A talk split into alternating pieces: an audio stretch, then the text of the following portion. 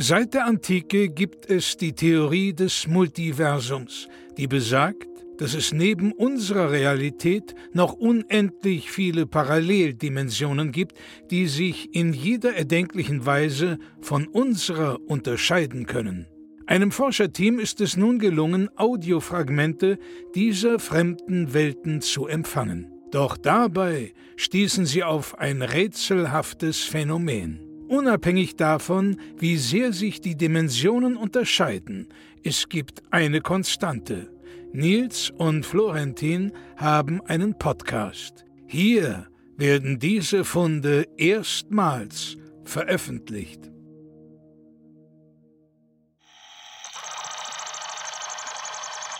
Dimension DZ71HY40082EX40 Goldkehlchen einen wunderschönen guten Tag. Hallo und herzlich willkommen zu einer neuen Ausgabe von Goldkehlchen. Mir gegenüber sitzt natürlich mein guter Freund Nils Bohmhoff.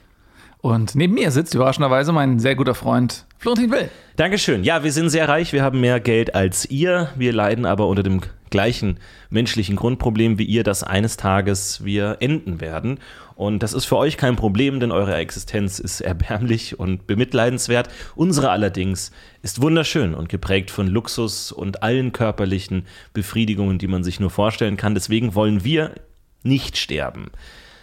Aber wie machen wir das? Das ist unsere Frage, die wir uns stellen in diesem Podcast, der auch gedacht ist, um uns unsterblich zu machen, denn die Audiowellen verschwinden nie. Sie hallen durch den Astralraum und diese Podcasts werden vergraben auf Chromscheiben gebrannt und in den Weltraum geschleudert werden, sodass wir da zumindest schon mal von der Idee her unsterblich sind. Unsere Körper allerdings welken dahin, Woche für Woche. Ja, das ist tatsächlich ein großes Dilemma und wir haben ja in der letzten Folge ja schon viel darüber gesprochen, was wir so unternehmen, um unsere Sterblichkeit zu besiegen. Das ist ja. für uns auch eine ganz neue Herausforderung. Wir sind es gar nicht gewohnt, auf große Widerstände zu treffen. In aller Regel bewirft man jede Mauer mit Geld, bis sie einstürzt. Das ist in dem Fall jetzt ein bisschen langwieriger, dieser Prozess, aber du hast gerade diese Chromscheiben angesprochen. Das kann man ja noch mal ein bisschen erläutern, wie das funktioniert. Wir starten also jeden Tag einen Satelliten ins Weltall mit einer weiteren Folge unseres täglich erscheinenden Podcasts. So, und dieser Satellit hat keine andere Aufgabe, außer die, unseren Podcast ins Weltra äh, Weltall zu senden. Und äh, unsere große Hoffnung ist natürlich, dass dort draußen irgendeine hochtechnologisierte Zivilisation auf diese Satelliten, die durchs Weltall schwirren, aufmerksam wird und sich denkt, okay, dieser Satellit redet ja die ganze Zeit nur von diesen zwei Personen, die müssen eine gewisse Wichtigkeit besitzen ich gucke mir das mal an. Ja, so wie ja, einfach intergalaktische Fans. Ja, vielleicht seid ihr das ja auch tatsächlich. Vielleicht seid ihr irgendein äh, vielarmiger Herrscher eines fremden Planetens, der von unserer Kultur nichts gehört hat, außer unsere beiden Namen. Und ähm, von daher sagen wir Hallo, herzlich willkommen. Danke, dass ihr uns in die Annalen eurer Geschichte, eurer Archive, eurer Logbücher hoffentlich aufnehmt. Das ist für uns ein weiterer Schritt in die Unsterblichkeit, dass wir niemals vergessen werden. So sieht's aus. Und äh, wir haben euch auch mitzuteilen, liebe Aliens, dass wir natürlich auch das, äh, absolut, die absolute Crème de la Crème unserer Zivilisation darstellen. Hm, sie sind ja sicherlich, liebe Aliens, ich sieze sie natürlich, weil wir uns noch nicht persönlich kennen. Sie sehen daran, wie gut ich erzogen bin, dass äh, sie als äh, Alienrasse wissen natürlich um den Prozess der Evolution, in dem ja das äh, feinste Exemplar quasi durch die Zeit getragen wird, wohingegen minderwertige Lebensformen mit der Zeit aussortiert werden. Wir haben unter Beweis gestellt, dass wir bei der absoluten Apex-Predator-Rasse Mensch die ähm, Alpha-Tiere sind. Mhm. Wir haben das meiste Geld gescheffelt. Wir haben uns äh, vor äh, vielen, vielen hundert Jahren für die Staatsform des, äh, oder die Wirtschaftsform des Turbokapitalismus entschieden. Und innerhalb dieses Systems hat sich herausgestellt, Florentin und ich sind die Besten, die es gibt. Und dementsprechend, wenn Sie jetzt, liebe Aliens, auf die Erde kommen und äh, sich überlegen, okay, wer ist die Person, mit der ich jetzt den Kontakt herstelle, den Erstkontakt, wen möchte ich vielleicht unsterblich machen, einfach um auch einen dauerhaften Diplomaten, einen Repräsentanten in irgendeiner Form als Ansprechpartner auch ähm, zu haben. Ich kann mir vorstellen, Sie sind ja unsterblich, liebe Aliens, Sie haben das bereits erreicht. Wenn jetzt Ihre Kontaktperson auf einem fremden Planeten äh, alle zwei Tage aus ihrer subjektiven Zeitwahrnehmung gesehen wegstirbt und sie sich ständig mit jemandem Neuen einlassen müssen, den einarbeiten müssen und so weiter. Das ist ja mhm. fürchterlich. Also sie hätten ja sicherlich ein Interesse daran, dass wir dann dementsprechend auch äh, ihre Unsterblichkeit übernehmen. Nehmen Sie dann bitte uns. Beiliegend zu dieser Sonde, die Sie wahrscheinlich gerade in den Händen, Schrägstrich Tentakel, Schrägstrich Fühlwerkzeugen, Schrägstrich Schneidwerkzeugen halten, liegt einerseits eine Kopie aller unserer 18 bisher erschienenen Podcast-Folgen und auf der Chromscheibe auch unsere Chromosomen, die Sie nutzen können, um uns zu klonen. Bitte, Gerne. Klonen Sie uns, kronen Sie uns gerne, wie Sie möchten. Wenn Sie dann unseren Klonen das bis jetzt Gehörte vorspielen, gehen die führenden Wissenschaftler davon aus, dass irgendeine Art Erinnerungsreste in, in, irgendeiner Weise dort geweckt werden können. Das heißt, wir können versuchen, unsere Existenz auf diese Art zu transzendieren über Zeit und Raum hinweg, dass wir sozusagen unsere Chromosomen speichern und dadurch wieder auf unser Bewusstsein zurückgreifen können. Ob das funktioniert, wissen wir nicht. Wäre trotzdem nett, wenn Sie es einfach mal probieren. Wie gesagt, beigelebt unser, unser Erbgutsatz lassen Sie den einfach 20 Minuten in Backpulver aufgehen und dann, ähm, Sie, Sie kennen sich damit besser aus als wir. Ja, wir wären auch stark daran interessiert, dass Sie eventuell diese Klone dann auf einen bisher unbesiedelten, aber dann durchaus sehr bewohnbaren Klasse M-Planeten ansiedeln, wo dann quasi der gesamte Planet einfach nur aus uns beiden besteht. Da benötigen wir natürlich irgendeine Form von äh, Fortpflanzungsmöglichkeit, entweder ähm, dieselbe Version von uns als weibliches Pendant ja oder ansonsten irgendeine Form von In-vitro-Gesellschaft. Aber ähm, wir würden sehr gerne einen Planeten kaufen, wo einfach nur Florentin und ich leben. Beigelegt auf, auch auf die Chromscheibe eingraviert natürlich das Passwort zu unserem Aktiendepot. Wir gehen davon aus, dass, ja, sollten Sie jetzt in mehreren zehn oder vielleicht sogar Millionen Jahren das finden, sollten sich unsere Reichtümer noch weiter angehäuft haben zu alle absolut utopischen Summen. Ich habe hauptsächlich investiert in Chrom. Ich weiß, das ist der Rohstoff der Zukunft und ich denke, dass mein ohnehin schon beträchtliches Vermögen dann sich auch noch weiterentwickelt haben dürfte. Von daher sollten die finanziellen Aspekte dort kein Problem sein. Mein Passwort liegt bei. Das ist gut. Ich habe mich dann zum Glück auch komplett aus dem Browsermarkt zurückgezogen. Ich habe alles, was ich an Chrome ähm, an Beteiligung hatte, abgestoßen. Auch ähm, Edge und äh, ähm, Firefox, äh, mhm. DuckDuck, Go und äh, Nortons Navigator und ähm, alles abgestoßen. Mhm. Gut, nun, ähm, jetzt fragen sich natürlich viele da draußen, ja, wie sind Sie denn irgendwie weitergekommen? Ähm, wir haben ja auch berechtigte Hoffnung, wenn Sie das jetzt schaffen und ihr sieht uns natürlich, ist ganz klar, um auch die unterschiedlichen Positionen innerhalb der menschlichen Hierarchie nochmal klar zu machen. Wir duzen euch, ihr sieht uns. Mhm. Äh, auch wir bekommen viele Zuschriften. Uns ist häufig aufgefallen, dass nicht ja. alle ähm, siezen. Äh, das stimmt, äh, das, das möchten wir nochmal anprangern. Wir haben natürlich relativ häufig die Nachricht bekommen, hallo, ich habe kein Geld, könnt ihr uns was abgeben? Die Antwort darauf lautet Nein. Denn wenn wir euch Geld geben würden, dann hätten wir ja weniger Geld. Und das ergibt für uns finanziell einfach keinen Sinn. Nein, also. Ne, wir sind sehr ökonomisch, finanziell denkende Menschen, sonst wären wir nicht so reich und Geld einfach wegzugeben, ist selten eine lohnende Investition und deswegen Leider versteht, nein. also tut uns leid, aber das müssen die einfach ökonomisch nachvollziehen. Also ich, es ist natürlich ein bisschen komplex für sie, das zu verstehen. Aber nein, das ergibt für uns keinen Sinn. Also wir können natürlich immer darüber reden, invest zu investieren. Das ist natürlich aber gleichbedeutend damit, dass wir auch was zurückbekommen. Ja. So, und wenn wir jetzt sagen, okay, du hast jetzt hier kein Geld und du möchtest Geld haben, dann kaufen wir dich.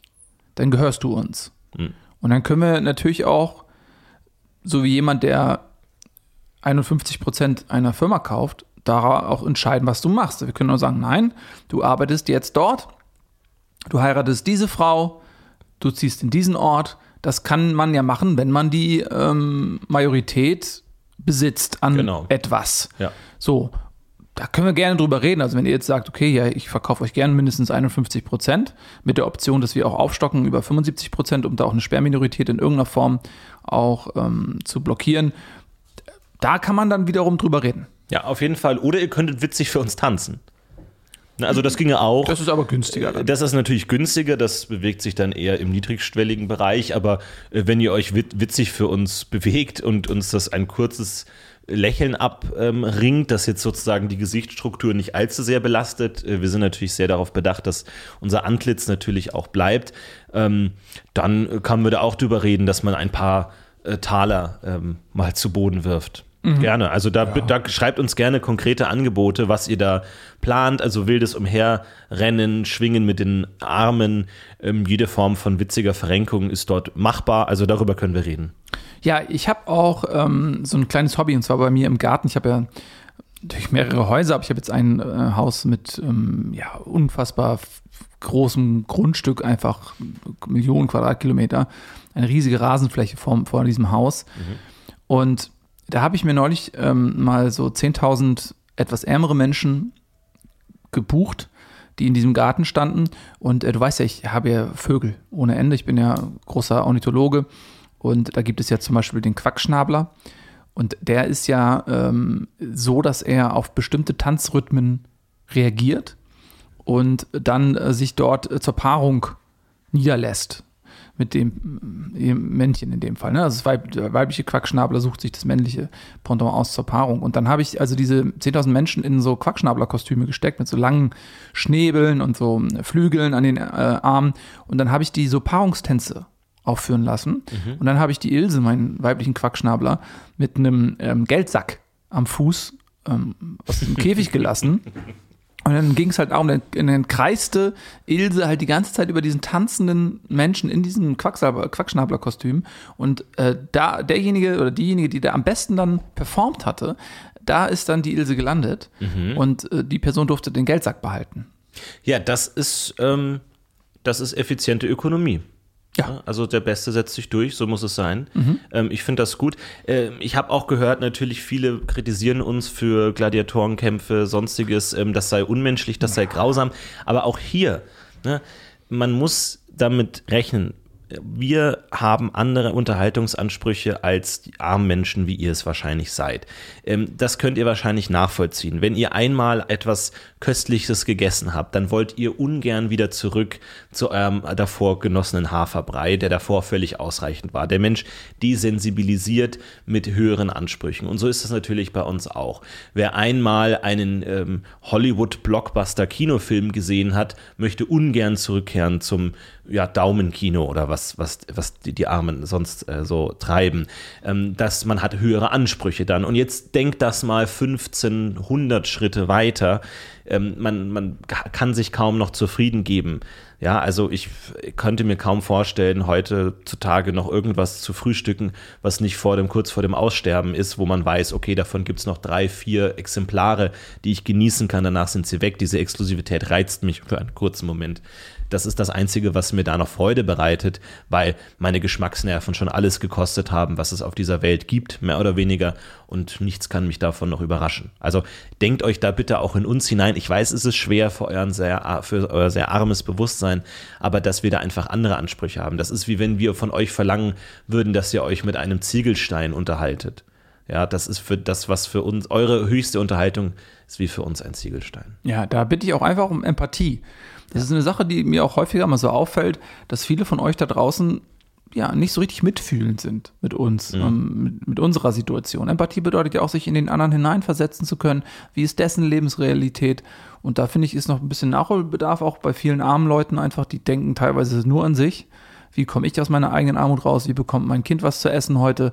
Das sind alles hochegoistische Gedanken. Ja. Und bei uns ist es so, ja klar, wir wollen auch, wir denken auch manchmal an uns und unser eigenes Amüsement, aber wir tun auch viel für die Gesellschaft. Und das, was wir bereits getan haben und weiterhin tun werden, verglichen mit dem, was arme Leute teilweise uns entgegenbringen, äh, das steht in einem eklatanten Missverhältnis.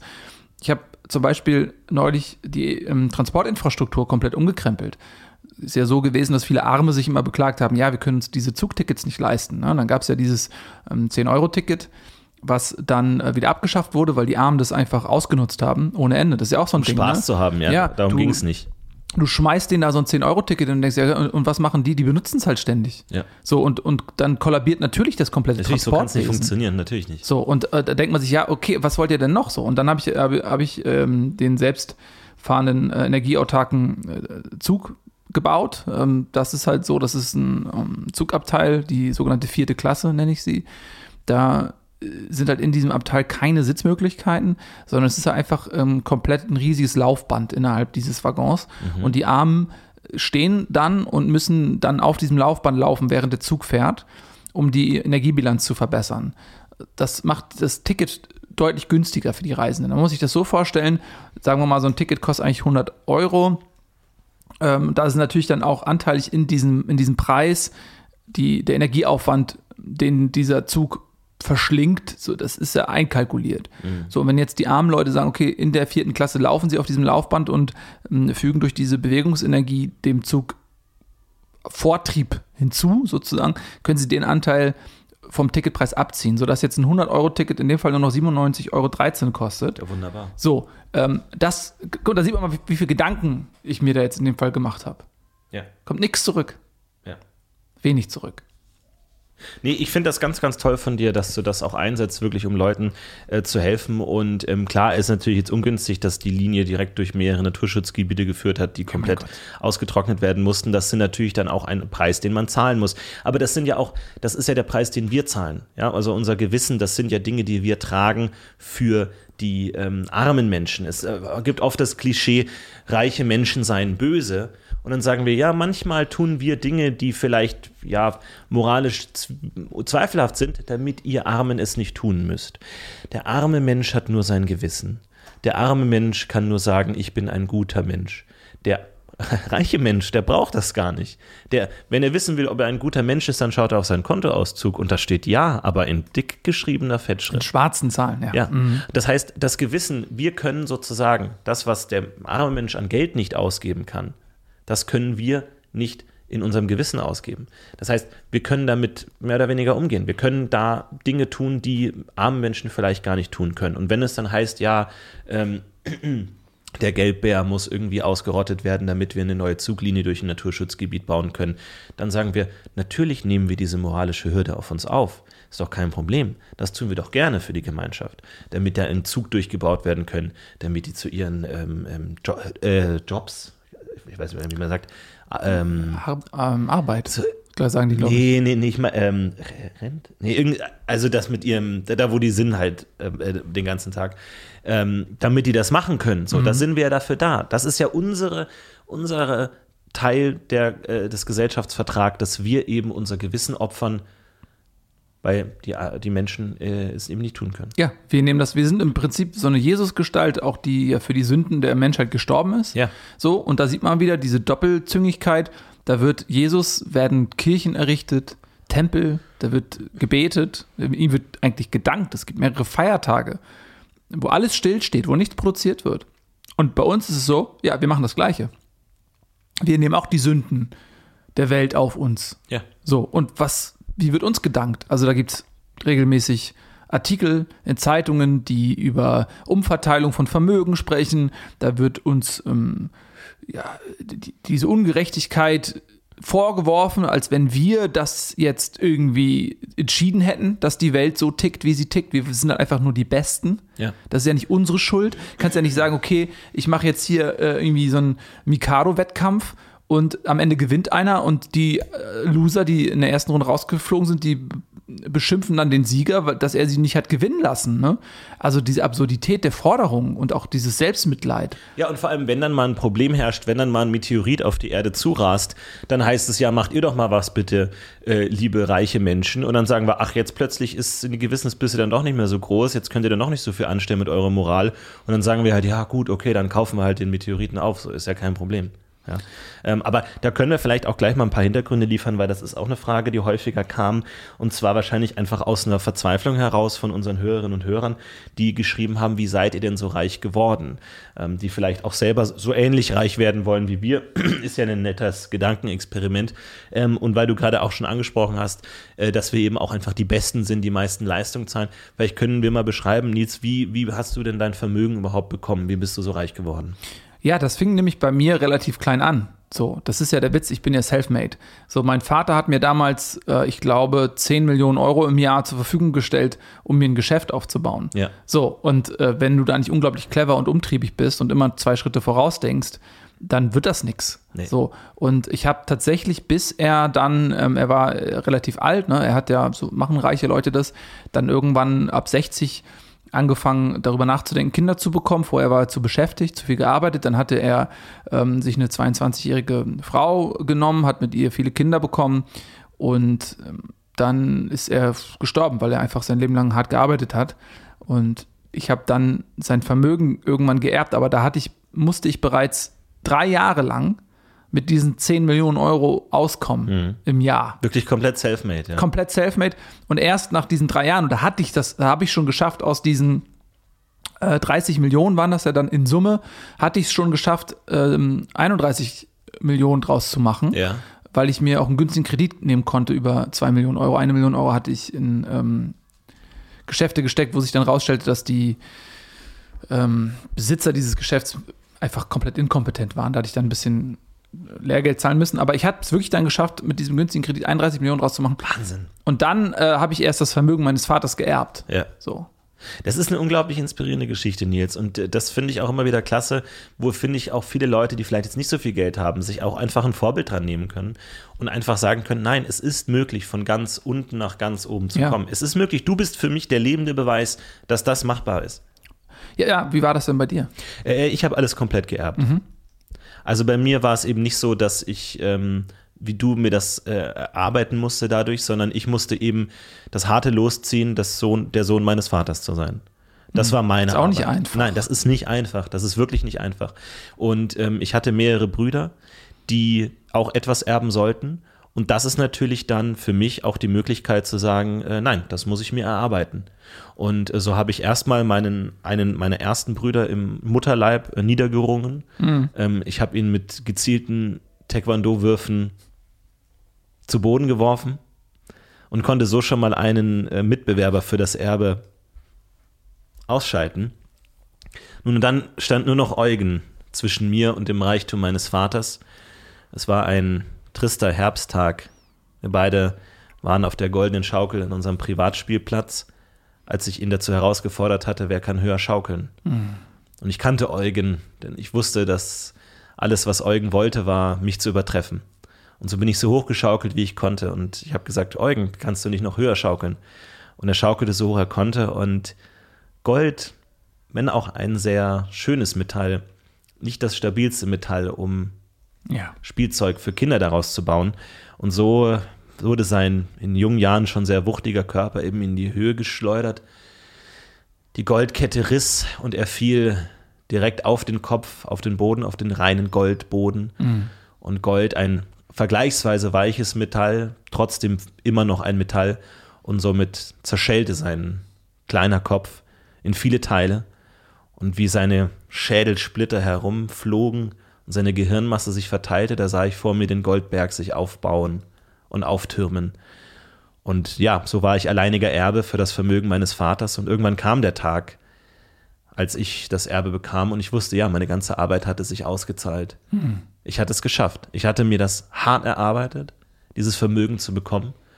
Und ich glaube, da können viele auch etwas davon lernen, dass es eben auch eine Opferbereitschaft braucht, um so reich zu werden, wie ich es geworden bin. Ja, es ist, es ist eine wunderschöne Geschichte, ähm, die auch zeigt, ja, du sagst es selber, was man für Opfer bringen muss. Und das ist halt einfach, also mir kommen fast die Tränen, wenn ich darüber nachdenke, was du da geleistet hast, so was du dort investiert hast, einfach auch Ja. für dieses Vermögen, um es zu bekommen. Und ja, wir haben leicht unterschiedliche Wege, muss man sagen. Ich bin eher der Arbeiter, der Genau, sich das ja, erarbeitet sagen, hat ja. und du bist halt jemand, der sich das durch ähm, Cleverness ähm, und Geduld Entrepreneur, ja. so eher der Entrepreneur. So, das sind unterschiedliche Wege zum Erfolg. Die sind beide aber absolut äh, gangbar für jeden da Ja. draußen. Und da denke ich mir auch oft so, ja, ähm, immer diese billigen Ausreden von den Menschen. So, ja, äh, ich bin in ähm, eine sehr arme Familie reingeboren und äh, ich hatte vier Geschwister und meine Eltern hatten Schulden und ich konnte mir keine richtige Bildung leisten ich bin komplett ähm, in Armut sozialisiert. Mein ähm, Selbstverständnis hat mir gar nicht zugelassen, mich aus dieser Schicht herauszubewegen und so weiter. Diese ganzen Mi, Mi, Mi, Mä, Mä, Mä. So, wir sind doch die lebenden Beispiele dafür, dass es funktioniert. Ne? Ja. Vor allem, also was ich glaube, dass viele arme Menschen nicht verstehen, man muss ja Geld nicht erzeugen, das Geld ist ja schon da. ja. Ja, also man wird ja in eine Welt geboren, die voller Geld ist. Es ist ja wahnsinnig viel Geld, an jeder Ecke und Ende ist das Geld, es ist ja schon da. Es ist ja nicht so, dass man da jetzt irgendwie graben muss oder das anpflanzen oder so. Es ist ja schon da. Man muss es sich ja nur nehmen. Das ist ja wie Wasser, das verschwindet ja nicht. Ja, also angenommen, ich kaufe jetzt ähm, dir etwas ab. Ja, also ich kaufe jetzt eines deiner Schlösser, kaufe ich dir ab. Dann gebe ich dir Geld, du gibst mir das Schloss. Das Geld verschwindet ja nicht. Das verschwindet von meinem Konto vielleicht. Aber es taucht ja auf deinem wieder auf. Ja. Also es ist ja noch da. Also es ist ja genug Geld für alle da. Ne? Also das ist ja nicht das Problem. Die, die Leute, glaube ich, verstehen nur nicht, dass, dass es sie ne, sich nehmen können. Das ist einfach, also jetzt nicht unsers. Nee. Das nicht. Das ist natürlich gut, gut verbarrikadiert. Aber das, glaube ich, ist einfach so auch ein Punkt im Kopf der, der Menschen, wo es Klick machen muss, zu sagen, nein, das Geld ist schon da. Die Bereitschaft ist nicht da. Die Bereitschaft ist vielleicht nicht da. Ne? Was fehlt denn da? Ja, was fehlt denn da? Ist da, ist da vielleicht nicht genug äh, Wille da? Ist der Wunsch nicht groß genug? Ist vielleicht das Selbstmitleid das eigentliche Ziel? Dieses Gejammere, macht das vielleicht auch irgendwo Spaß, sich permanent in diese Opferrolle zu weinen? Ja. Ne, ist das ja vielleicht das, was ihr wollt? Ja, gut, dann ist das euer Amüsement. Ist natürlich insofern unglaublich teuer, dieser Luxus des Selbstmitleids. Da bezahlt man ja einen Preis für, Ja. weil man das ja eintauscht gegen ähm, wahre Schaffenskraft, aus der heraus man dann Geld generiert. Das ist eine Negativinvestition. Das ist eine Negativinvestition, ne? So, und das sehe ich ganz, ganz oft, dass Leute einfach ähm, ja, nichts aus ihrer Schaffenskraft machen. Und ähm, ja, keine Ahnung, mich nervt das auch so bei diesem 10-Euro-Ticket. Aber nee, bitte pass auf, dass du dich jetzt nicht zu sehr ärgerst. Ja, ne? Wir hatten über Blutdruck gesprochen und ich sehe auch schon wieder die Falten auf deiner Stirn und das bleibt, ne, Nils, das bleibt. Du musst deinen Körper bewahren und lass jetzt bitte nicht dir die armen Menschen auch noch dein, dein edles Antlitz rauben, dass du hier jetzt sitzt und irgendwie gekrümmt und mit faltigen Haut hier vor mir sitzt. Das wäre wirklich die größte Verschwendung. Ja, da hast du recht. Also, das wäre Blasphemie. Lass wirklich deinen Körper jetzt, wirf dein, den, dein, deinen, deinen edlen Körper nicht diesen armen Menschen zum Fraß vor. Du hast recht. Ich Du ärgerst dich zu sehr krank. Ja, du weil bist, ich Du bist dann auch mitfühle. zu mit, ja, du hast vielleicht zu viel Mitgefühl. Vielleicht ist das auch eine Investition, die sich manchmal nicht lohnt. Ja? Ja, das ist einfach, ähm, ich arbeite dran, ich habe ja auch so ein Abstumpfungsprogramm. Ja. Ich habe ja diesen ähm, Psychologen engagiert, der hat, also der ist nicht wirklich Psychologe, aber der hat tatsächlich über mehrere Tage ein Seminar besucht, ähm, um sich als Coach ausbilden zu lassen. Ganz faszinierend. Ähm, der war in einer ähnlichen Situation wie viele andere Arme auch. Der war wirtschaftlich in die Unbedeutsamkeit herabgewirtschaftet und hat sich überlegt, ja, ich habe auch Wünsche, ich möchte gerne ein Sportauto. Was mache ich? Ich habe eigentlich nichts gelernt, mein Studium abgebrochen und alles. Ähm, ja, okay, ich mache Coach. So hat er einfach diese Idee gehabt. Ja, also muss man erstmal an den Punkt kommen, zu sagen auch so, ja, ich mache jetzt Coach. Und Ja, dann hat toll. über mehrere Tage, so halt wirklich mehrere Stunden pro Tag, hat er so einen ähm, Lehrgang gemacht, wo er dann, ich glaube, nach drei Tagen so ein Zertifikat bekommen hat, dass, ja, du bist ausgebildeter Wahnsinn, Coach man kann es schaffen. Man kann es schaffen. Und dann hat der so annonciert und äh, hat dann gesagt, ja, hier, ich bin Coach. Und ich war dann ja auf der Suche nach einem Desensibilisierungscoach. Und dann habe ich den einfach mal engagiert. So. Und der hat mir auch, der hat mir zugehört und hat er mir gesagt, so, ja, ihr größtes Problem ist ihre Empathie und ähm, ihr, ihr Mitgefühl, was sie haben mit den Menschen. Das macht sie kaputt. Das hat er relativ schnell erfasst. Und dann habe ich gefragt, ach, okay, das, wow, ähm, was kann man denn dagegen machen? Und dann hat er gesagt, da hilft nur eine Desensibilisierung. Und dann, ja, wie macht man das denn? So, und dann hat er gesagt, so, ja, sie müssen einfach Menschen Unrecht tun. Sie auch quälen und ihnen wehtun, richtig. Und am Anfang ist das für sie schlimm, weil durch ihre unglaublich große Empathie äh, fühlt sich das für sie falsch an, diese Menschen zu quälen. Vielleicht empfinden sie selber auch Qual dabei. Aber mit jedem Mal, wo sie das machen, desensibilisieren sie sich. Und während sie vielleicht beim ersten Akt der Quälung noch ein bisschen Kummer und Pein empfinden, je häufiger sie das machen, desto egaler wird ihnen das. Und dann habe ich tatsächlich, habe ich drüber nachgedacht, dann habe ich ein paar arme Leute engagiert, die ich gequält habe, um deren Leben ich ruiniert habe und so. Und ich habe gemerkt, am Anfang hat mir das richtig wehgetan, Mhm. leid getan und, und dann irgendwann habe ich nichts mehr gefühlt. Und habe ja dieser Coach, ne? Wahnsinn. Also den, den, ich kann dir mal die Adresse weiterreichen, aber der hat komplett mein Leben verändert dadurch. Das Ding ist bei mir, ich glaube, ich brauche meine Gefühle noch so eine, ein Jahr lang, Mhm. weil ähm, ich möchte mich auch durch Kunst verewigen. Aha. Und ähm, dann habe ich ja die führende Kunstwissenschaftlerin in Oxford äh, engagiert Mhm. und habe gesagt, wie, wie kann ich Kunst machen? Äh, und diese Dame sagte, Kunst kommt aus Emotionen. Und da habe ich gesagt, ach, wie kriege ich denn diese Emotionen? Und dann meinte sie, ja, sie müssen sich sensibilisieren. Sie müssen intensiv ihre Gefühle steigern und mehr fühlen. Da habe ich gesagt, wie mache ich das denn? Und er hat gesagt, ja, sie müssen ähm, zum Beispiel, wenn sie Mitleid fühlen wollen, müssen sie sich intensiv zum Beispiel Mitleid aussetzen und zum Beispiel arme Leute quälen. Und dadurch, dass sie dieses Mitleid fühlen, wird das immer stärker in ihnen und es wächst heran zu einer ganz starken Emotion. Und dann habe ich gesagt, okay, gut, dann nehme ich halt mal ein paar Millionen in die Hand. Und dann ähm, habe ich tatsächlich arme Leute gefunden, habe deren äh, Leben ruiniert, finanziell, familiär zerstört. Und ähm, je mehr ich mit diesem Mitleid ausgesetzt war, desto mehr habe ich gespürt. Und deswegen war ich in der Lage, Kunst zu produzieren, weil es hieß, Künstler sind unsterblich. Die Kunst lebt, auch wenn der Körper verfault und von Würmern zerfressen in der Erde versinkt, lebt die Kunst weiter. Mhm. Und deswegen ähm, ist es eine gute Methode. Ich finde es auch spannend, die mal auszuprobieren, deine äh, Methode. Aber ich brauche noch ein Jahr die Kunst, denn ich möchte mich verewigen. Und ich habe äh, ein Gedicht geschrieben. Oh, das ist jetzt sehr schön. Äh, mit Hilfe dieser Kunsthistorikerin. Ich lausche. Und hier ist das erste Gedicht, das ich geschrieben habe. Es ist ein Zyklus. Es sollen insgesamt 989 Gedichte werden. Das ist hier Gedicht 1. Der Mond. Der Mond hat einen Mund. Er leckt mich ab wie einen Hund. Er schlägt mich ab zu später Stund. Er schlägt zu viel, ich bin schon wund. Dankeschön. Das ist, wenn ich noch fühlen könnte, würde ich ähm, weinen. Das ist einfach wunder wunderschön. Und ich glaube, man merkt, dass da einfach auch viel Emotion reingeflossen ist. Absolut. Was ich, was ich extra aufgebaut habe in mir. Durch, also natürlich, und ich schreibe auch im Vorwort zu dem Gedichtband die Namen der Familien, die ich ruiniert habe, als Danksagung, mhm. um diese Emotionen in mir aufbauen zu können, die dann in diese Gedichte fließen, die hoffentlich unsterblich sind. Ich habe sie auch auf Chromplatten schweißen lassen und sie in den Weltraum geschossen. Ich finde ja, dieser Akt der Gnade, dass du die Menschen, die dir diese Emotionen ermöglicht haben, als Passagiere deiner Unsterblichkeit mhm. mit in die Rakete nimmst, ja. indem du ihnen im Einband dieses Gedichtbuches die Namen verewigst. Das ist es ist so rührend und so schön. Und äh, guck mal, du beschreibst dich als Mensch, der vielleicht gar nicht so viele Gefühle hat für andere Menschen. Aber das, was du da getan hast, ja.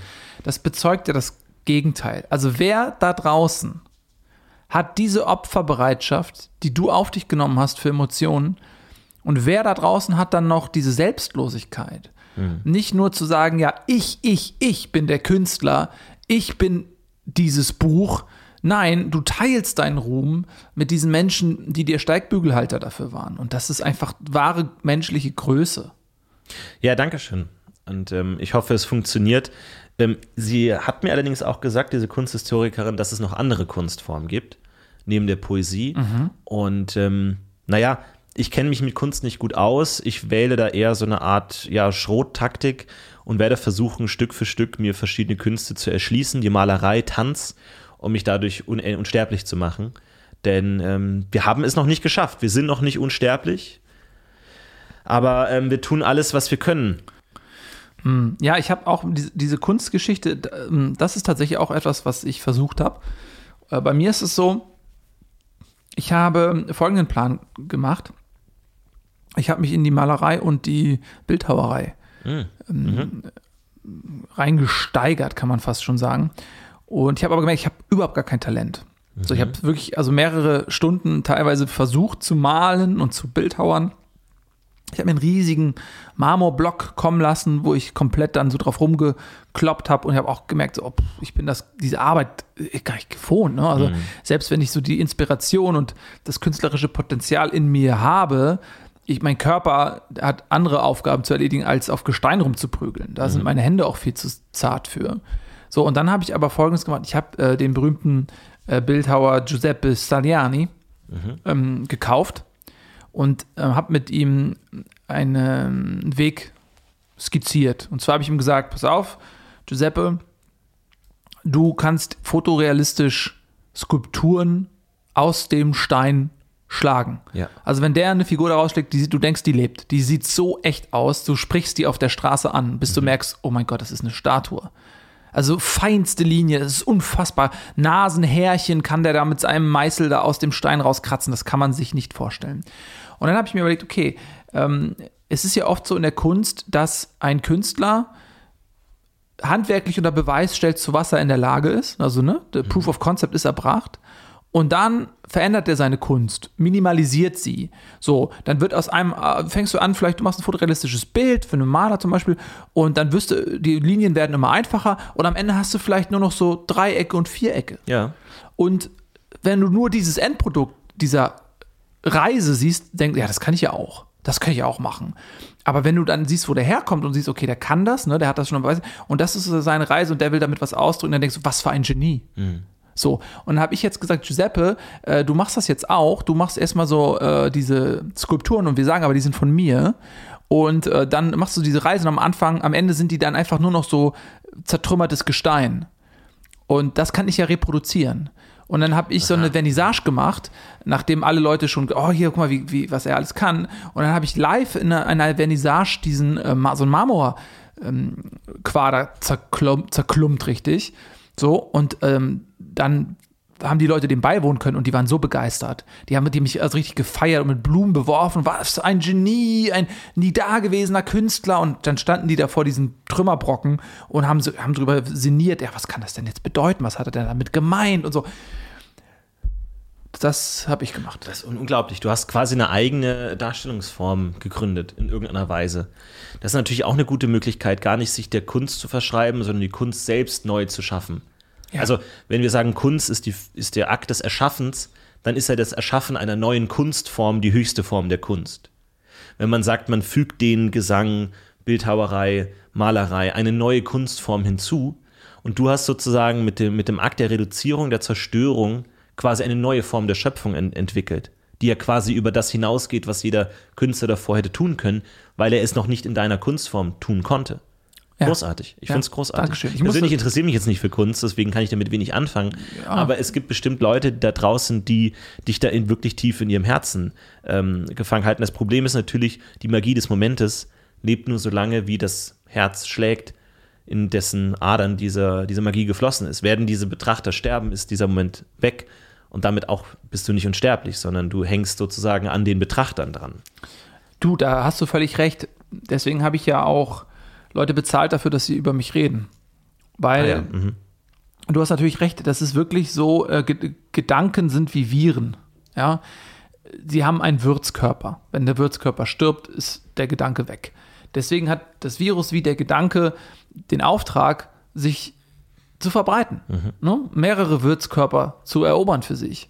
Und wenn du jetzt eine Geschichte erzählst und du sagst, du erzählst sie 100 Leuten und du sagst diesen 100 Leuten, pass auf, ich gebe euch Geld, ihr geht jetzt raus, jeder von euch erzählt die Geschichte heute 10 anderen Leuten dann hast du ja auf einmal 1000 Leute. Ja.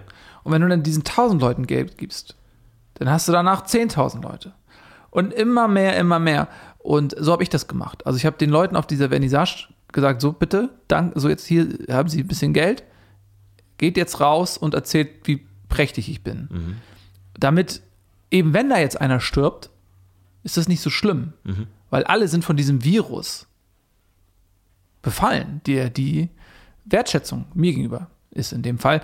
Ähm, also, das kann man sich natürlich, das sind, das sind die Vorzüge, wenn man Geld hat. Ja. Man kann sich schon Sachen auch kaufen, die eigentlich, wo, wo immer wieder, und das ist ja das Ding, ne? Viele arme Leute sagen ja immer, es gibt Werte, die kann man sich nicht kaufen. Das ist natürlich totaler Schwachsinn. äh, dann sagen sie so, ja, echt, echte Liebe kann man nicht kaufen. Echte Anerkennung kann man nicht kaufen. Respekt kann man nicht kaufen. Ja, ja. Künstlerische Inspiration kann man nicht kaufen. Das ist kompletter Bullshit. Das haben wir Ja. ja gerade unter Beweis gestellt. Ähm, und auch mit Liebe und so, ne? Also, das ist äh, so, so, was meinst du, wie viele Leute mich lieben? Ähm, äh, so. Man kann die öffentliche Wahrnehmung kaufen und in der Regel ist sowas wie Respekt und Anerkennung ja auch nur über kulturell ähm, über kulturelle Formen übertragen. Ja? Also dass gewisse Künstler jetzt groß sind.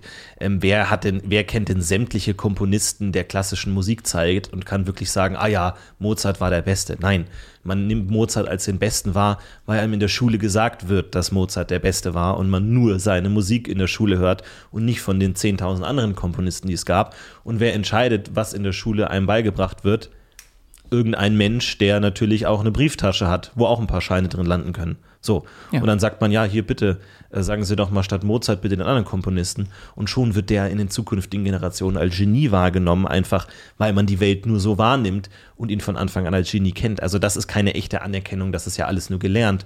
Und alles, was gelernt werden kann, kann auch gekauft werden, letzten Ja, Endes. und das wird dann soweit. Und das ist auch übrigens schön, dass du mit Mozart das ansprichst, weil wir waren tatsächlich, äh, meine Familie war mit den Mozarts sehr eng. Ja? Wir hatten auch mal eine Zeit lang dann äh, einige Immobilien an, auch in Wien und Österreich im Allgemeinen. Äh, Ich glaube, uns gehörte fast 37 Prozent von Österreich, bis wir das irgendwann abgestoßen haben, weil das einfach nicht mehr rentabel war. Ne? Ja. Und zu der Zeit ähm, ist es schon so gewesen, dass Mozart war ein mittelmäßiger Komponist. Der wurde ja schon in frühester Kindheit quasi dazu gedrillt, so jetzt, er muss jetzt irgendwie die Familie auf ein künstlerisches Niveau heben, um in einer gewissen Klientel ernst genommen zu werden. So, die haben nämlich gedacht, so ja, mit Geld kann man nicht alles kaufen.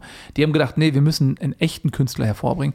Und das hat ja so semi geklappt. Also Wolfgang Amadeus war jetzt, also ich kenne ihn, mein Ur Urgroßvater äh, hat den auch äh, regelmäßig besucht äh, auf seinem Anwesen. Der war nicht besonders äh, hervorstechend gut. Der konnte, ja, der konnte Klavier spielen, weil er das immer geüben musste, so, aber der war überhaupt nicht gut. Und äh, dann hat der Vater einfach für diese Kampagne ganz viel Geld in die Hand genommen und behauptet, ja, er wäre der beste Komponist aller Zeiten.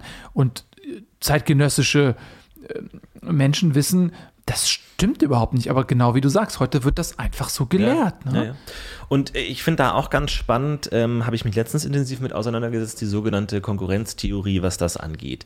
Dass natürlich, je mehr berühmte Leute es gibt, desto weniger Ruhm kriegt jede einzelne von diesen Personen.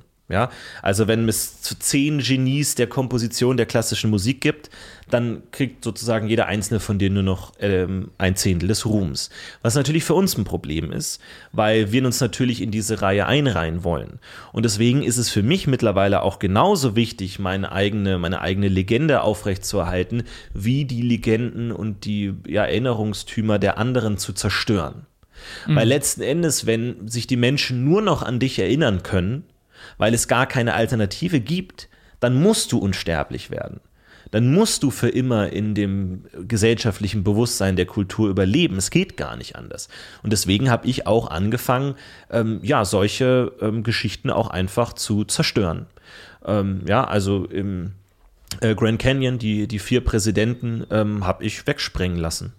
Das ist vergleichsweise günstig. Ja, das ist hier und da im Senat, muss man da ein paar Brieftaschen füllen und dann hier ein bisschen Sprengstoff besorgen. Aber dann ist das weg. Ja, und stattdessen steht da jetzt äh, mittlerweile die, die URL meiner Website. So dass Leute, die da stehen, können das sehen und können gar nicht mehr anders, als sich an mich zu erinnern. Also das ist genauso wichtig. Ja, also das möchte ich dir auch mitgeben. Ähm, es ist genauso wichtig, seine eigene Position zu erhöhen, wie die aller anderen zu äh, erniedrigen. Das, das kennen wir aus der Wirtschaft. Ähm, manchmal kann man allein dadurch wachsen, dass die Konkurrenz schlechter wird. Das erkennt man nicht nur aus der Wirtschaft, das kennt man aus der Politik und das kennt man sogar aus der Natur. Man sieht das auf jeder Wiese, in jedem Wald. Ne? Der Baum, der am höchsten wächst, der wirft den größten Schatten auf alles, was unter ihm ist. Und Ja. dann ähm, stirbt alles ab, bis auf die Pflanzen, die es schaffen, in der kleinen, lichtlosen Nische unterhalb des Blätterdachs äh, zu existieren. Okay, ja, irgendwelche fahrende, so niedere Wesen, okay, ja, aber die wirklich anderen, die anderen Bäume, die ihm gefährlich werden könnten, die können in dessen Schatten nicht existieren. Und das sieht man in der Politik. Man äh, spricht ja von Diktatoren. Äh, viele Leute glauben ja immer, ja, äh, die ganzen Oppositionellen, die da alle ähm, weggesnackt werden, das äh, dient ausschließlich der politischen Machterhaltung oder sowas. Ja, auch, aber da kommt eben auch der Punkt dazu, den du gerade geschildert hast. Ne? Ja. Du, wenn du einfach alles weghaust, was in irgendeiner Form an deinem Ruhm sägen kann, Ja. dann bleibt den Leuten nichts anderes übrig, als ihre Sehnsucht nach Ruhm auf dich zu projizieren. Ja, absolut. Ein, ein ein kleines Beispiel. Ich habe ja ähm, vor Jahren die Farbe Blau gekauft. Ja. ja? Und ähm, sozusagen Blau als meine Farbe etabliert, weil ich mir dachte, Blau wird immer existieren, der Himmel wird immer blau sein. Ähm, und deswegen werden Menschen immer, wenn sie die Farbe Blau sehen, an mich denken. Und dann kam mir der Moment, nee, Moment. ich muss auch Gelb kaufen, um Gelb langsam von der Erdfläche verschwinden zu lassen. Weil je weniger Gelb existiert, desto mehr Blau existiert im Verhältnis. Und desto weniger die Menschen die Möglichkeit haben auszuwählen, desto mehr wählen sie blau. Desto mehr Tapeten werden blau, desto mehr Autos werden blau, desto mehr Flaggen werden blau, wenn Gelb einfach weg ist. So, mhm. deswegen habe ich auch Gelb komplett aufgekauft. Das ist natürlich auch der Gelbbär mittlerweile fast ausgerottet. Da stecke ich nicht zu kleinen Teilen dahinter. Das ist einfach die, die, die Idee dahinter, sozusagen alles auszuschalten, sodass Leute letzten Endes nur noch an dich denken können. Aber Natur finde ich einen guten Stichpunkt, weil natürlich, wir haben einen Körper. Da können wir aktuell nichts dran ändern. Deswegen habe ich auch äh, mich gewendet an äh, eine äh, sehr berühmte Naturforscherin und habe gefragt, was kann man da machen? Wie machen das Tiere, sich zu verjüngen, sich zu weiterzuentwickeln, ihr, ihren Körper unendlich ähm, zu verlängern. Und sie hat mich äh, hingewiesen auf eine Funktion der Raupe, äh, nämlich den Kokon. Mhm. Die Raupe existiert als, sagen wir mal, minderwertiges Tier.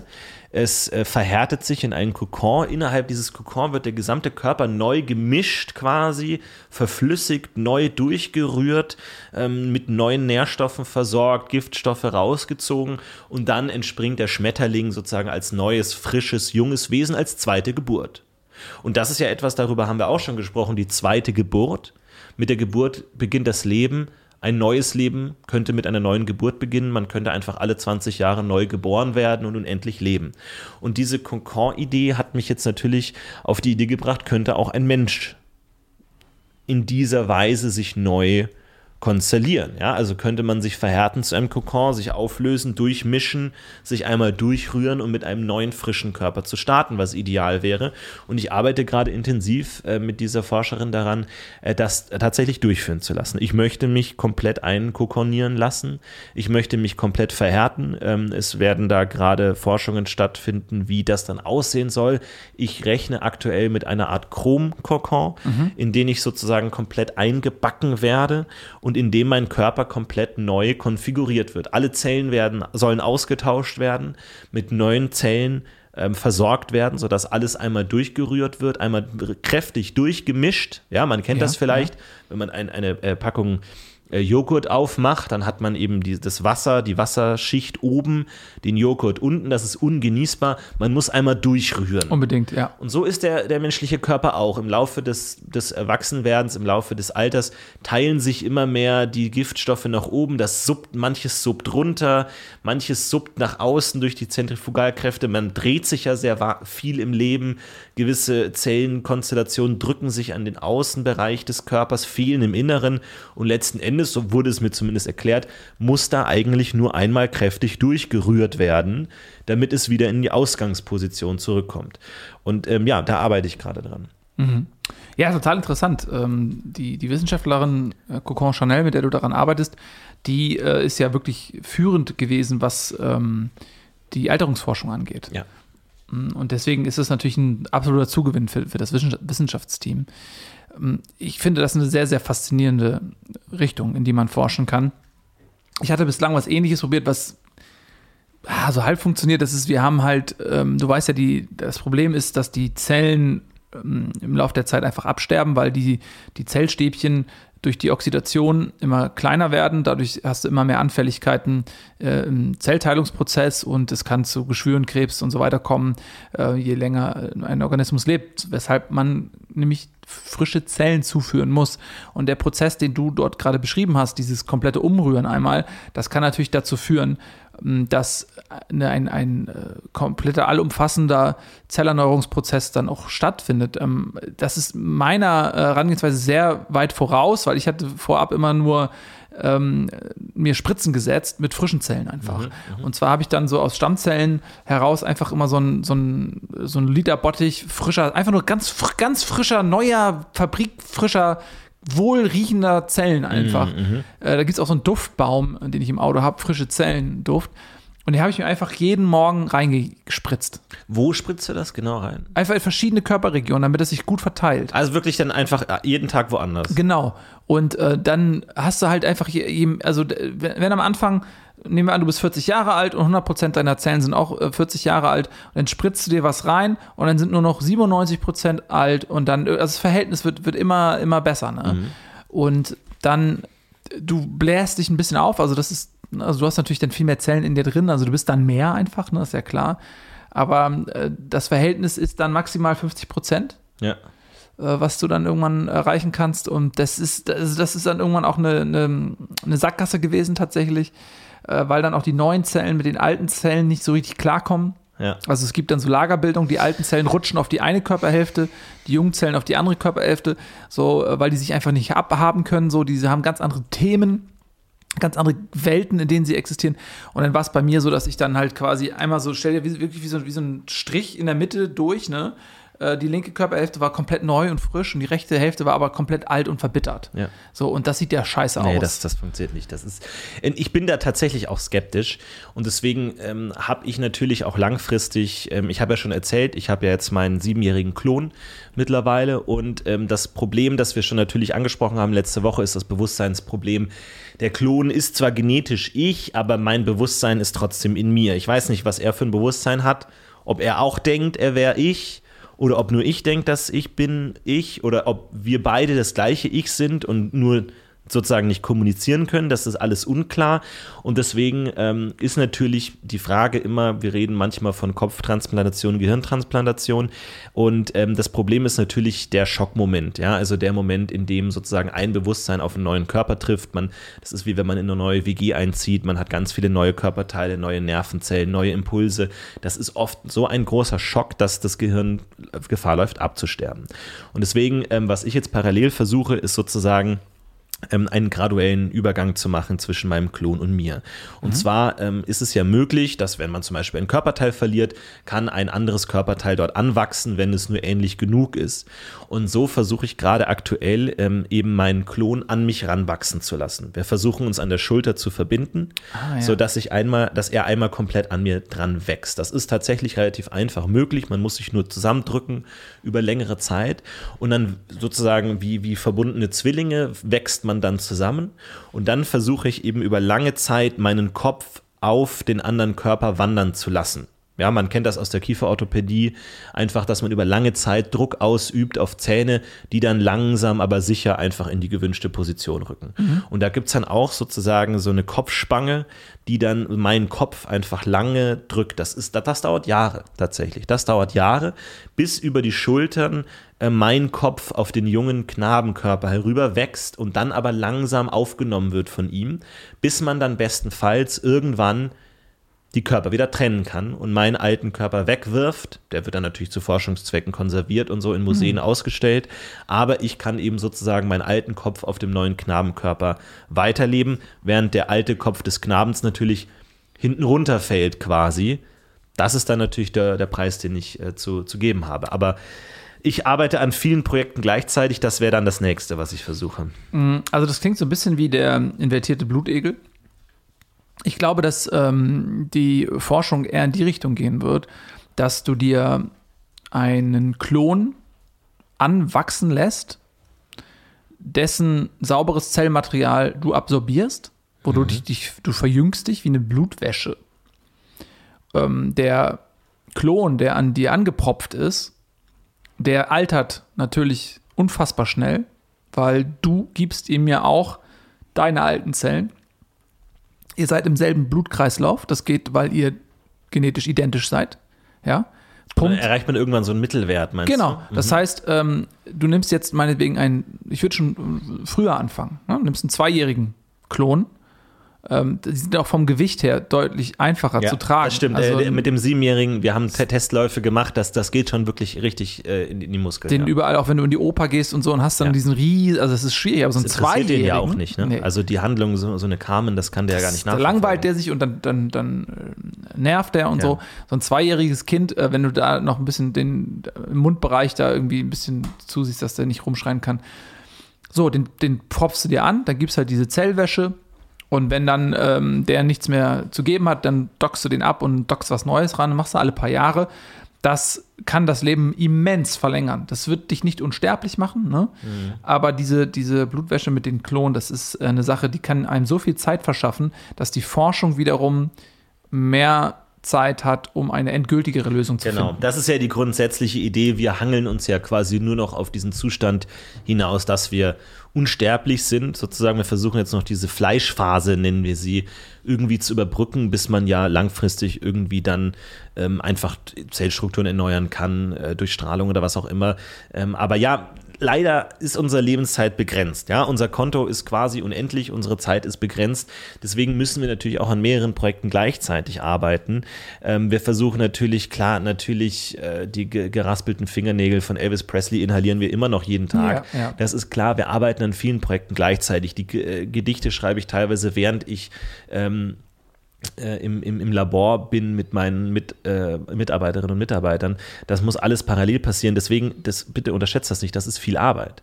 Ja, also das ist wirklich viel Arbeit. Das kommt nicht von, von ohnehin, dass wir auch schon diese, ähm, diese Jugendlichkeit noch in uns tragen. Ja, also dass unser Alter ähm, schon das eines normalen Menschen übersteigt und man uns das nicht ansieht. Ja, absolut richtig. Ähm, also wir sind da sehr, sehr umtriebig. Ne? Und eine Sache, die auch immer wieder aufkommt und die wir gefragt werden, ist, ähm, weil normalerweise der, der arme Mensch möchte natürlich auf irgendeine Art auch unsterblich sein, der, der Tod bereitet ihm Angst. Jetzt sage ich mal, die klassische Art, unsterblich zu werden, ist ja das Kinderkriegen. Ja, man gibt seine Gene ab, man gibt irgendwie sein, sein Wissen weiter und dann tritt man ab und das Kind als Stellvertreter. Ähm, Jetzt ist natürlich das ein bisschen naiv zu denken, denn ähm, so wie wir unseren Reichtum erlangt haben, würden ja unsere Kinder, hätten wir welche, natürlich unser Reichtum nehmen. Und na, das ist ja nicht Sinn der Sache. Ne? Also ich möchte ja mein Reichtum behalten und nicht an Kinder abgeben, deswegen habe ich persönlich keine Kinder. Bei dir bin ich mir gar nicht sicher. Wie, wie steht es da bei dir?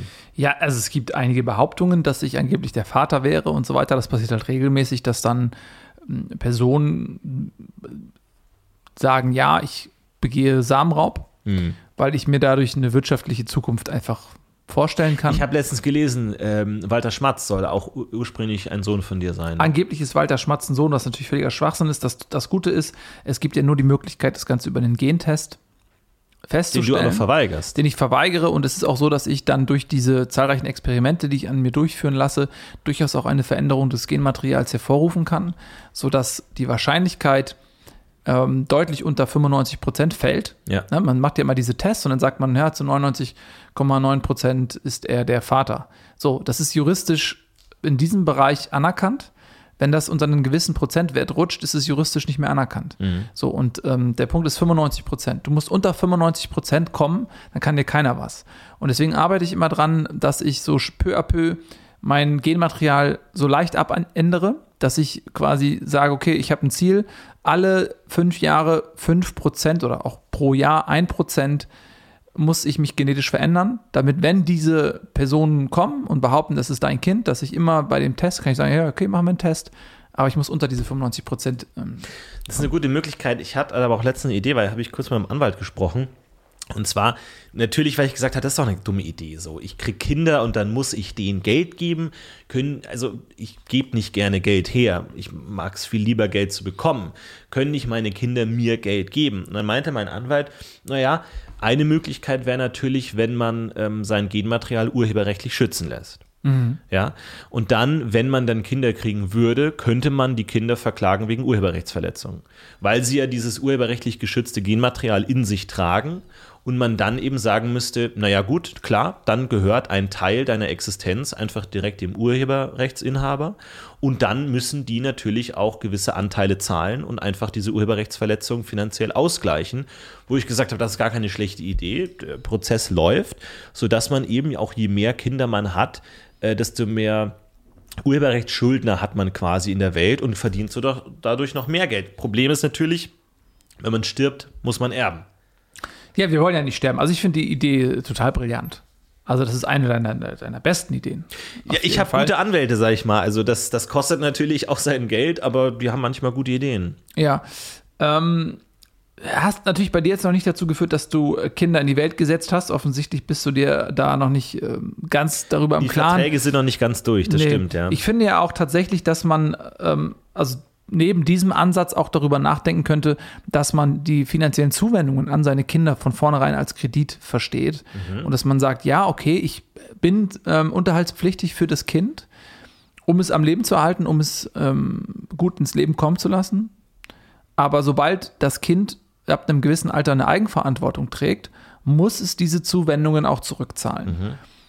So, und dass man dann sagt, okay, man hat einen Tilgungssatz. Und je mehr dieses Kind im Laufe seines Heranwachsens erhalten hat, desto mehr muss es zurückzahlen. Also quasi jedes Geburtstagsgeschenk, alle Essensmahlzeiten, Ja, die, die Zeit, ja. Sportvereine, Ja, ja. Alles wird dort quasi erfasst, buchhalterisch. Und wenn das Kind dann 18 wird, dann gibt es eine Geburtstagsfeier, dann gibt es nochmal ein teures Auto. Und dann wird quasi als letztes, so das ist so, so ein, wirklich so ein Ritual, wird da, kommt dann so ein Notar und überreicht dann die Abrechnung.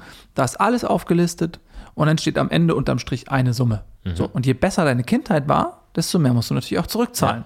So, und dann steht da zum Beispiel eine Summe 283 Millionen. Das So. ist jetzt die Summe, die du ab heute Mit abstotterst. Zinsen, ja. So. Und für uns ist das natürlich jetzt diese Summe, 283 Millionen, ist jetzt pff, Peanuts, ne? So. Aber wenn man jetzt sagt, okay, ich habe jetzt 100 Kinder und ich investiere in die und die arbeiten jetzt ihr Leben lang daran, erstmal das abzubezahlen. Ja. So. Ja. Ja, ich finde das gar keine schlechte Idee. Also, das ist, ähm, müsste ich mal wirklich drüber nachdenken, ob das juristisch so äh, fassbar ist. Aber das kriegt man alles hin und dann, ähm, ja, könnte ich auch privat, glaube ich, der Interesse daran haben, äh, so ein paar tausend Kinder zu zeugen, glaube ich. Das ist vielleicht, vielleicht auch ganz witzig. Ähm, aber ja, äh, finde ich eine gute Idee, einen guten Ansatz. Wie gesagt, wir müssen an mehreren Dingen äh, arbeiten. Ansonsten, falls ihr noch gute Ideen habt, wie wir unsterblich werden können, wir sind natürlich auch so ein bisschen angewiesen auf gute Ideen. Schreibt uns gerne. Ansonsten äh, sehen wir uns nächste Woche wieder, äh, wenn es äh, weitergeht mit den Goldkehlchen. Und ähm, ihr könnt natürlich auch dazu beitragen, uns unsterblich zu machen, indem ihr euch unsere Namen tätowieren lasst.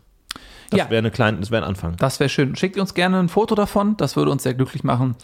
Ähm, vielen lieben Dank. An dieser Stelle noch ähm, eine letzte Message an alle Klone, die mich derzeit bedrängen, weil sie glauben, dass sie nur äh, aufgrund ihrer ähm, Gene, die exakt den meinen gleichen, auch Anspruch auf mein Vermögen hätten. Ähm, nein, das ist nicht so. Bitte äh, belästigt mich nicht weiter. Alles klar, wir hören uns nächste Woche. Bis dahin, macht's gut. Tschüss. Übertragung beendet. Sie verlassen Dimension DZ71HY40082EX40. Goldkehlchen. Hi, I'm Daniel, founder of Pretty Litter. Cats and cat owners deserve better than any old fashioned litter. That's why I teamed up with scientists and veterinarians to create Pretty Litter. Its innovative crystal formula has superior odor control and weighs up to 80% less than clay litter.